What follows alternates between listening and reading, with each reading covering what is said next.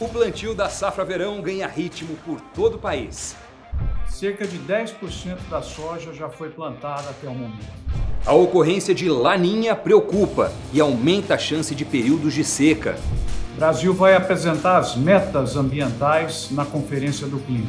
Tudo isso e muito mais você vê agora no Impulso News. Olá, seja muito bem-vindo ao podcast do Impulso News. Olá, produtor, olá, produtora, sejam bem-vindos ao Impulso News.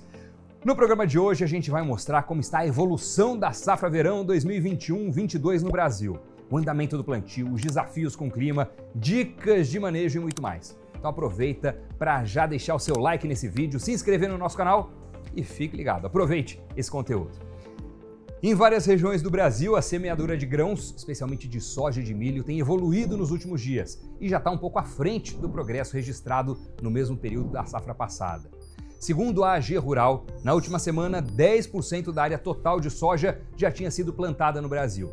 Para o milho, o progresso é maior, 44,4%, de acordo com a consultoria Safras e Mercado. Vale lembrar que a Conab estima uma área plantada de 39,9 milhões de hectares de soja e de 20,8 milhões de hectares de milho nesse ciclo. E enquanto algumas regiões já iniciaram o plantio, em outras os produtores ainda seguem preparando suas áreas para a operação. E um ponto muito importante nesse período é o controle de plantas daninhas, a fim de reduzir os possíveis impactos dessas plantas na produtividade da cultura de interesse.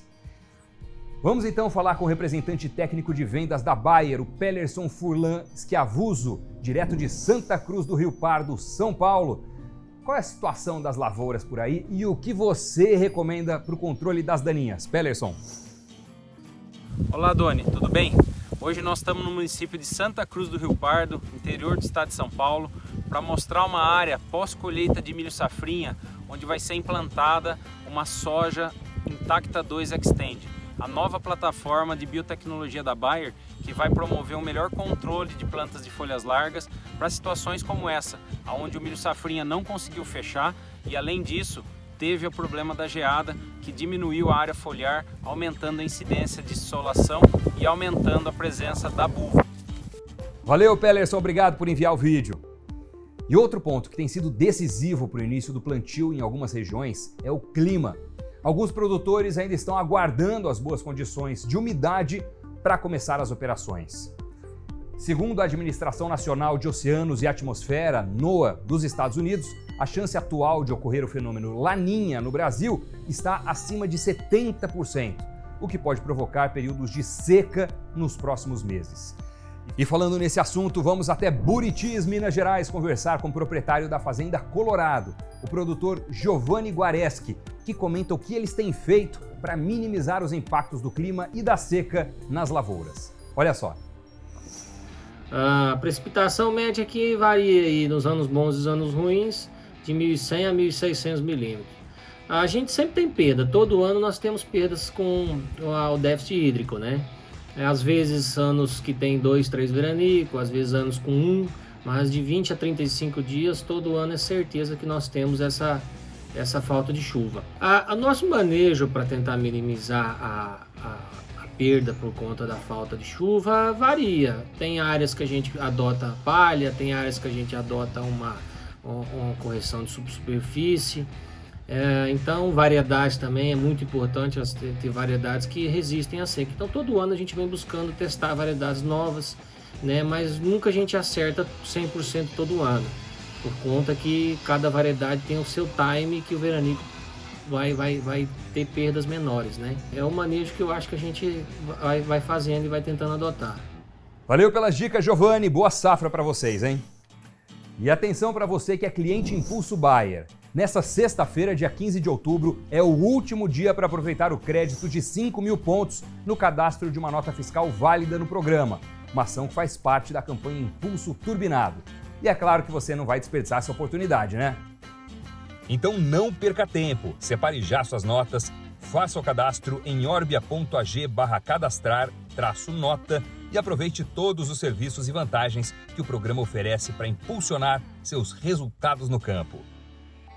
Recentemente, alguns ministros do governo federal anunciaram as metas brasileiras até 2030, que devem ser apresentadas na Conferência das Nações Unidas sobre Mudanças Climáticas, a COP26, que acontece em novembro na Escócia.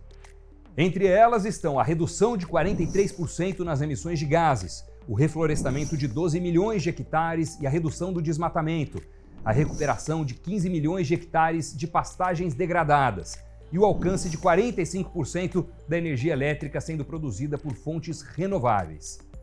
E o que será que o Doutor Agro pensa sobre isso? Nossa próxima parada é em Ribeirão Preto, no estado de São Paulo. Qual a importância dessa participação na COP26 e dessas metas para o setor agropecuário brasileiro? Professor Marcos Fava Neves. Doni, é extremamente importante. É um palco para o Brasil reverter a sua imagem na questão ambiental. Nós aqui sabemos a potência que é o nosso país nesse aspecto.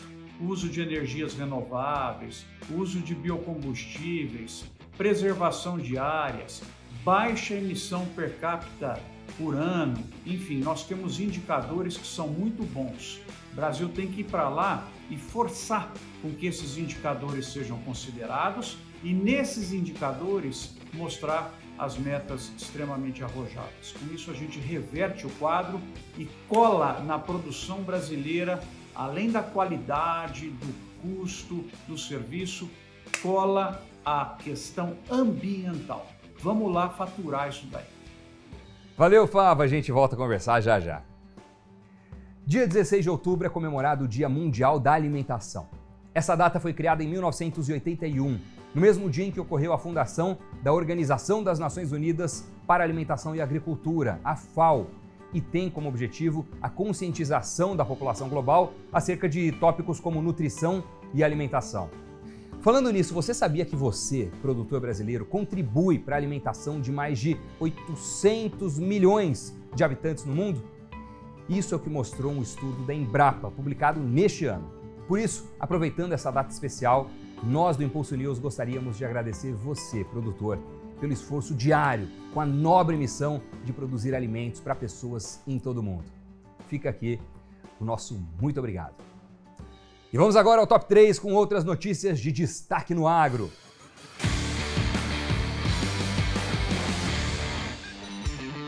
A produção brasileira de algodão deve crescer 15,5% em 2021-22, alcançando 2 milhões 750 mil toneladas de pluma.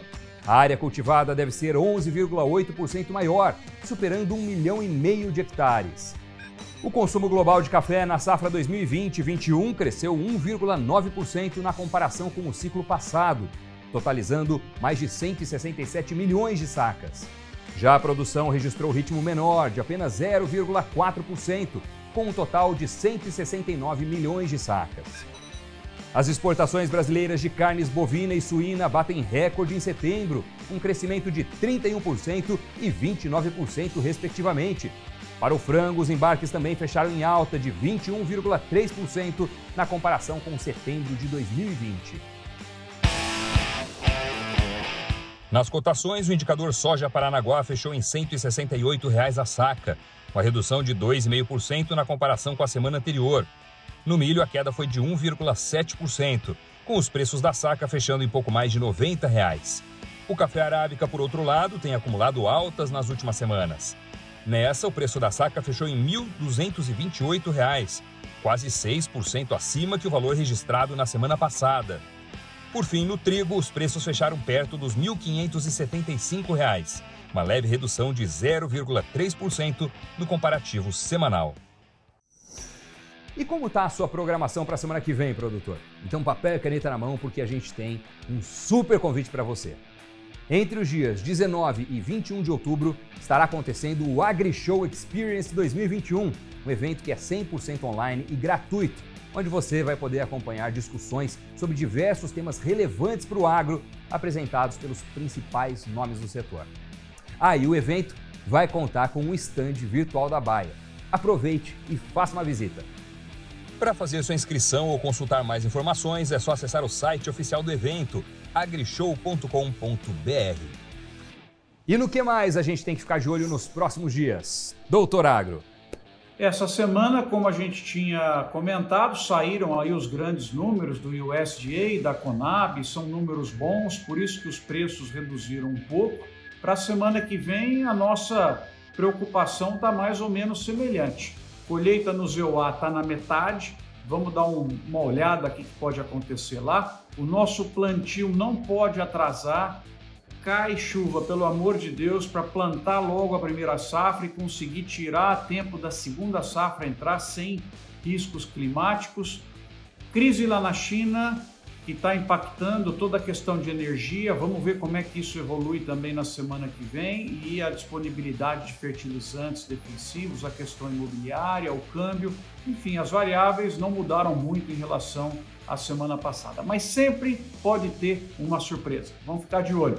Valeu, pessoal. Até semana que vem. Professor Fava Neves, aquele abraço, obrigado pela participação. O podcast do Impulso News está acabando. Não deixe de visitar o nosso portal Agrobayer, o canal Agrobayer no YouTube e também os nossos outros programas aqui no Impulso Cast. Muito obrigado pela companhia e até semana que vem. Tchau! As colocações e recomendações advindas dos entrevistados são parte de sua vivência e experiência e, portanto, de sua responsabilidade. Não necessariamente expressam a posição da Bayer sobre o tema aqui abordado.